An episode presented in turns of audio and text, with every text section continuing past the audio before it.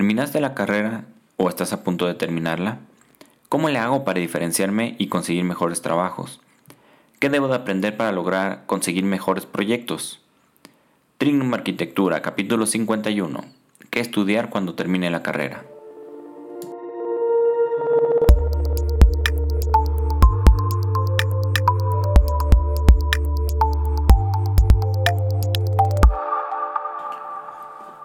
Bienvenido a Trignum, el podcast en el cual te daremos técnicas, tácticas y herramientas para que logres llevar a cabo el proyecto de tu vida. Yo soy el arquitecto Enrico Ochoa y el día de hoy vamos a platicar un poco sobre qué hacer cuando termina la carrera y un poco de videojuegos también. Pero antes, como siempre, te invito a que visites nuestros otros blogs en la Academia de Arquitectura, donde encontrarás cursos de diseño, software, BIM, rendering y mucho más. Puedes visitar nuestro blog que tiene unos mini cursos, como hacer pequeñas este, cosas con ciertos programas que utilizamos nosotros en el despacho de Trinum Arquitectura. Y también te invito a visitar mi blog personal en enriqueochoab.com, donde te cuento sobre mi trabajo, pasión en el mundo de la arquitectura, la fotografía, la ilustración. La semana pasada platicábamos un poco de, la importancia de cómo te buscan en Google. Bastante interesante, cómo puedes conseguir mejores clientes gracias a la manera en que, en que te buscan. Entonces este, te recomiendo mucho que nos visites y vamos entrando a nuestro tema del día de hoy. Imagínate que, eres un avatar de un videojuego, de esos de, Massive Multimedia Online RPG. Cuando iniciaste en, en, el videojuego, tú eres un personaje de nivel 0. Estamos hablando de un juego tipo World of Warcraft o como Lineage o como Final Fantasy o no sé cuál esté de moda ahorita. Entonces tú eres un personaje que llegas a nivel 0 Comienzas tu aventura siendo un personaje con las herramientas y habilidades mínimas para poder ir poco a poco venciendo bichos prácticamente nada fuertes. Y conforme vas avanzando vas subiendo de nivel hasta llegar al nivel 10 o 15 en el que ya tienes algunas habilidades pero que en ese punto ya, ya no puedes seguir mejorando al menos que te especialices y, y puedas afrontar algunos bichos más interesantes, más grandes. Entonces, según tus gustos y tu manera de, jugar, este es como, como mejor te convenga escoger tu profesión. Puede ser un mago, puede ser un guerrero, puede ser un arquero, un curandero, en fin, existen muchas especialidades. Entonces, cuando te especializas puedes obtener habilidades más, más este, importantes, más fuertes y puedes llegar a participar con, con jefes más, más poderosos. ¿Esto qué tiene que ver con la arquitectura? Imagínate que algo, algo muy similar pasa con los estudios de arquitectura. Cuando terminas la carrera, tú eres un arquitecto de nivel 0 y a partir de ahí comienza tu aventura que te va llevando a especializarte a algún lado. Conforme avances, conforme agarras experiencias, conforme vas agarrando trabajos en tu vida profesional, vas aprendiendo poco a poco hasta que llega un momento en el que llegas a un nivel que será el nivel 15 de arquitecto y tienes que escoger una especialidad durante esos primeros niveles es normal que, con todo el entusiasmo del primer trabajo y que casi siempre es muy mal pagado, aprendas, aprendas de todo un poco. Obtienes habilidades, pero eh, poco a poco te vas dando cuenta qué es lo que te gusta de la, arquitectura. Si no es que desde la carrera ya vas, ya vas sabiendo. Entonces tú puedes seguir siendo un arquitecto todólogo, de esos de que, de que saben de todo un poco, pero es un poquito más difícil llegar a alcanzar este, las metas o los retos. Por ejemplo, existen arquitectos que se especializan en, en alguna cosa como aeropuertos, otros que se especializan en casas de campo, otros en casas de ciudad, otros en vivienda mínima, en fin. Entonces, cuando te especializas es cuando empiezas a adquirir como que esa expertise que te, que te pueda abrir las puertas a mejores proyectos. No sé si, si, si tiene sentido algo de esto que te estoy contando. Entonces yo lo que te voy a platicar ahorita es cuando recién sales de la escuela, qué es lo que debes de aprender o qué es lo que te debe de, interesar aprender para que puedas, se puede decir que, ir abriendo tu abanico de posibilidades y empezar a, empezar a ser un arquitecto que sabe un poco de todo para que después puedas escoger una especialidad. Entonces te voy a recomendar ahora sí que, lo básico que debes de aprender saliendo de la carrera para que puedas conseguir mejores encargos, mejores trabajos. Número 1. Aprende BIM. Esta es una habilidad que, cada, que te puede abrir muchísimas puertas. ¿Por qué? Porque este es un brinco generacional. Así como en su momento antes se dibujaban los planos a mano y, y de repente empezaron a salir los dibujos en AutoCAD. Ahorita estamos cambiando del AutoCAD al BIM. La mayoría de los arquitectos de hace 5, 6, 10 años saben muy poco de BIM, pero esta nueva generación de arquitectos saben o han crecido o han aprendido desde la escuela a utilizar programas BIM. Entonces, eh, si tú eres de esos arquitectos que ya saben algo de BIM, tú vas a tener esa ventaja sobre los arquitectos que a lo mejor tienen más experiencia que tú, pero no tienen esa habilidad que están buscando mucho.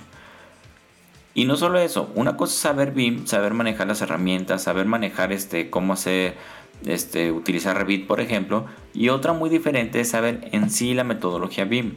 Por ejemplo, los estándares de información, los famosos LOTs o los niveles de diseño, las normas, este, saber todo ese tipo de cosas te puede abrir muchísimas puertas que después este, que te pueden ayudar a tener un trabajo mejor pagado y que sea muy fácil que te diferencies.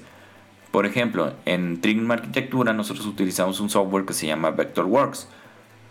Para mí y por mi experiencia y por los años que tengo usando programas, es el que, el que más me gusta, el que, con el que mejor trabajo y con el que más me entiendo. Pero si quieres aprender un software para conseguir mejor trabajo, pues busca Revit. Revit es el más popular, hay muchos tutoriales y la mayoría de las empresas que están buscando buscan gente que sepa Revit.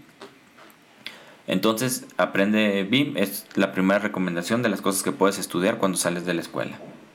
La segunda recomendación que tengo hoy para que puedas estudiar saliendo de la escuela es que aprendas rendering.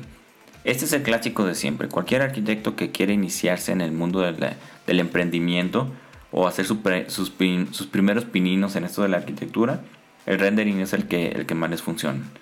¿Por qué? Porque en realidad no tienes gran responsabilidad. Normalmente estos hacen los renders de alguien más, son encargos de algún otro proyecto, de algún otro arquitecto, de otra generación que también no les tocó crecer con esto del rendering. Es muy fácil conseguir cursos, es muy fácil conseguir clientes y lo único que sí es que tienes que aprender a educar tu ojo para que puedas ver lo que se ve real, lo que no se ve real, aprender a utilizar las herramientas para buscar el fotorrealismo. Lo malo de esta especialidad es que cada vez es más fácil tener buenos resultados. Los programas cada vez son más intuitivos, son, dan grandes resultados. Entonces hay programas que ya prácticamente como si fueran un videojuego te dan resultados muy buenos, como puede ser el Lumion o Twinmotion. Es por esto que yo, yo no me, enfocaría a especializarme en esto del rendering. O sea, que, que, mi vida entera vaya a depender de esto. Es muy complicado porque con las herramientas que, que van evolucionando, dentro de unos 3, 4, 5 años, prácticamente cualquier programa de BIM te va a dar resultados fotorrealistas, entonces ya no va a ser tan necesario tener una persona que se especializa en render. Pero si quieres empezar a tener tus primeros trabajos por fuera, el render es una gran opción. Hay muchísimas opciones para hacer rendering, pero si vas comenzando, te recomiendo que aprendas a usar Blender. Es un programa gratuito, es abierto, entonces no tienes que pagar licencias te da excelentes resultados, hay una comunidad muy grande, en fin, tiene muchísimas ventajas. Otra herramienta que también es gratuita que te recomiendo que aprendas a usar es un Unreal Engine.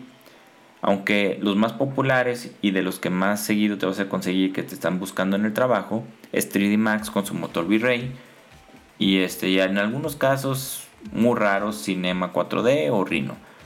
Pero ojo, en cuestión de rendering, a la mayoría de los clientes no les importa qué programa uses, lo que importa son los resultados.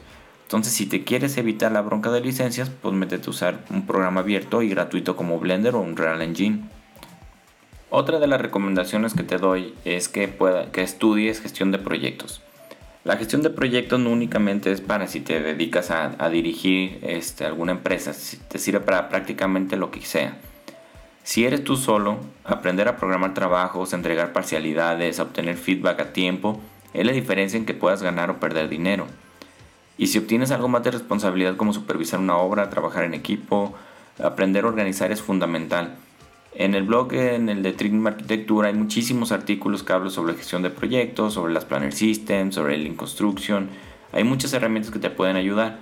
Yo lo que te recomiendo para que aprendas algo de, gestión de proyectos es que leas o investigues acerca de Lean Construction, que es una metodología que sirve para gestionar proyectos. Otro de los puntos que te recomiendo es que aprendas presupuestos, costos y finanzas. Esta puede ser una especialidad por sí sola, pero debes de aprender cómo se elaboran presupuestos, saber cuánto cuestan las cosas, cuánto dinero tienes que, que pagar, el tope de tus trabajos. Incluso debes de saber cuánto dinero te cuesta hacer algún trabajo por ti mismo cuánto dinero necesitas para poder mantenerte lo básico.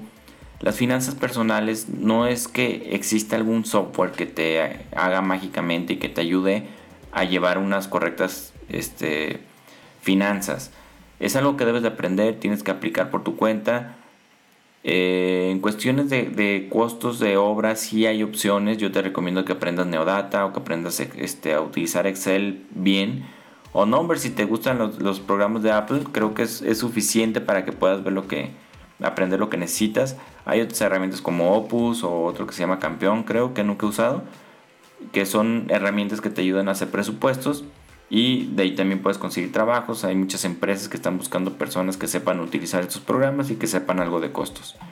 Por desgracia, para saber costos necesitas experiencia de obra, que es un poquito más compleja de, conseguir que aprender un software.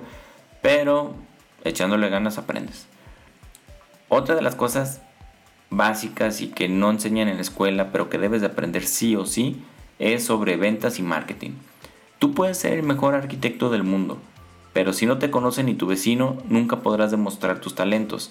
Gran parte del esfuerzo que debes de hacer día a día como una persona que quiere trabajar o empresario o inclusive empleados es demostrarle al mundo tus capacidades para que te ubiquen y para que te, se den cuenta de, que tú eres una persona experta. Otra parte es cómo, cómo vas a encontrar clientes, eh, qué es lo que tienes que hacer para conseguir clientes, que te busquen, que te encuentren y que te compren. Sé que esto de las ventas no es algo que nos entusiasme mucho a los arquitectos o a los creativos en general. Nosotros lo que queremos es diseñar y hacer casas padrísimas y renders y, y proyectos hermosos y todo lo que quieras pero las ventas es algo fundamental. En esta vida todos vendemos algo. Si quieres llegar lejos en esta carrera, tienes que vender nuestro trabajo y tienes que venderte a ti mismo como un profesional capaz. Cuando pides empleos, tienes que convencer a tu jefe para, de, que tú eres el mejor. Entonces tú te estás vendiendo. Cuando vendemos diseños debemos de demostrarle a nuestro cliente por qué está pagando lo que vale. Incluso cuando termina la obra tienes que demostrarle al cliente que lo que tú hiciste fue una gran inversión y que deben estar contentos porque eso también es venta. La venta es antes, después, durante y este y también ahí es donde, donde tienes que, buscar la manera de que también quede claro todo eso. La mejor manera de obtener clientes es el marketing. Esta palabra está muy de moda, y, pero es la clave para que puedas salir de, del, montón y empezar a tener clientes y empezar a tener trabajo y empezar a tomarte en serio esto del trabajo. El marketing hace que la gente te identifique, que la gente quiere que tú seas el encargado de cumplir sus sueños. Inclusive por el marketing te puede buscar el mejor estudio de arquitectura para que te unas a su plantilla. Por eso es importante que aprendas a utilizar las redes sociales, pero no para perder el tiempo, sino como una herramienta de marketing, como para que te des a conocer, para que demuestres tu experiencia, es importante que manejes un, CRM, es un programa en el que donde tienes el control de tus clientes y, de la información que te van dando y los seguimientos que les vas dando y cuando les marqué. Eh, piensa bien lo que vendes, haz un paquete, haz paquetes 2, 3, 4 de lo que estás vendiendo y tienes que, enseñarle a la gente eh, cuál es tu diferenciación, por qué te deben de comprar a ti y no a alguien más, por qué te tienen que contratar a ti y no a otro montón de arquitectos que saben hacer lo mismo que tú. Entonces todo esto forma parte de la venta, todo esto forma parte del marketing y es un tema muy interesante que debes de empezar a, a tener muy en cuenta si quieres ahora sí que, que, mejorar. Entonces cuando sales de la escuela es muy importante que aprendas esto porque esto es lo que te va a abrir las puertas y es lo que te puede dar trabajo. Por último, eh, la productividad personal. Es una de las cosas que más me, me, han apasionado en estos últimos años conforme vas teniendo más encargos y vas teniendo más trabajo, te vas llenando de, responsabilidades y es muy difícil el, mantener en orden todos los proyectos. Por ejemplo, yo ahorita traigo 6, 7 proyectos, entonces te, debo de, tener un sistema en el que no se me olviden las cosas, de, tener un control, de manejar tu tiempo, de, dedicar el tiempo necesario y aún así tener tiempo para dedicarle a tus hijos, para dedicarle a tu familia, para, para hacer ejercicio, para distraerte. Entonces, imagínate que, alguien llega y te dice, oye, necesito hacer 20 renders para tal fecha. Y dices, oye, pues es que fíjate que yo nada más puedo hacer 4. Pues, estoy de acuerdo que hay un límite que tú puedes tener y que puedes tener muy claro. Pero si analizas el, tiempo que pierdes y lo, lo, ves de una manera más productiva, te enfocas en el trabajo, es probable que puedas hacer los 20 renders. y puedas ganar cinco veces más de lo que estás ganando ahorita con el simple hecho de eliminar las, las distracciones que tienes. Si tienes herramientas para estar este, concentrado es mucho más sencillo y estas herramientas te las da la, productividad personal. Libros como el hiperenfoque, como este, lo que hacen las personas este, millonarias antes del desayuno, el club de las 5 de la mañana, todos esos que son libros de superación personal te dan muchas herramientas que te pueden ayudar a tener un equilibrio y que puedas ser más productivo, que puedas llevar a, tener enfoque y llevar tus proyectos al final. Entonces, otra cosa muy importante es tener buenos hábitos. Parte de la productividad personal o de la superación personal es tener buenos hábitos. Si tienes buenos hábitos, te ayuda a ser disciplinado, aprender a priorizar, a tener control de tus tareas, evitar distracciones, saber cómo volver a concentrarte cuando te distraes esto es básico para cualquier persona y creo que es un tema que está muy ausente en las escuelas, pero que deberían de tener muy en cuenta. Entonces, eh, ya como conclusión, estos son unos pequeños tips que yo te comparto que me hubiera encantado conocer cuando salí de la escuela. Son cosas que yo he aprendido en estos últimos 15 años que tengo ya de que estoy ejerciendo profesionalmente. Claro que entre más sepas y más te especialices será más fácil que llegues a los máximos niveles podrás tener proyectos más grandes, podrás este, eh, llegar a, ser un experto en una área. Pero lo más importante de todo es que disfrutes lo que haces. En esta profesión y en la vida nunca hay que dejar de aprender. Cada día hay que dedicarle tiempo al aprendizaje. Entonces eh, ve, di, ah, yo creo que necesito aprender esto. Necesito, a lo mejor soy muy distraído, necesito alguna herramienta de enfoque. O soy muy indisciplinado, necesito herramientas de disciplina entonces conforme vas, vas avanzando, te vas dando cuenta de lo que quieres aprender. Busca algo, un curso, un libro o algo y aplícalo, ponlo en marcha. No, no, no solo lo leas, sino que, ah, mira, esto me va a servir lo voy a poner, eh, lo voy a hacer mañana a las 9 de la mañana. No tiene caso que aprendas cosas solo por aprender, hay que aplicarlas. Entonces hay un libro que leí hace no mucho que se llama Aprende como Einstein que le dice esto como el aprendizaje justo a tiempo. Esto dice que conforme vas necesitando las cosas las vas aprendiendo y ya que las aprendes las pones en marcha hasta que llegas a otro límite que te está impidiendo hacer algo más, aprendes eso nuevo y así te la vas llevando, vas aprendiendo las cosas conforme las vas ocupando y las vas aplicando. Entonces es una manera súper eficiente de, aprender. Entonces me encantaría saber tu opinión sobre esto. ¿Tú qué más crees que debe de estudiar los recién egresados que van saliendo de la escuela para poderse diferenciar? Si quieres que te platique algo más de, lo que pasa ahora sí que después de que, de que pasas tus primeros 15 niveles de arquitecto y que ya te empiezas a especializar, si quieres que te platique de las especializaciones en sí, cómo puede ser lo, lo de los proyectos, ser un urbanista o ser un beat manager o ser algún, alguna especialidad, pues con mucho gusto coméntalo aquí en el blog y yo lo, consideraré para próximos artículos. Entonces, pues esto es todo por hoy. Muchas gracias por escucharme un día más, por tus valoraciones, comentarios. Esto me ayuda muchísimo que el canal crezca. Y te invito a que nos visites en Facebook, Instagram, Twitter, LinkedIn, YouTube, Spotify, Apple Podcast y prácticamente cualquier plataforma de podcast. Nos vemos hasta la próxima. Saludos.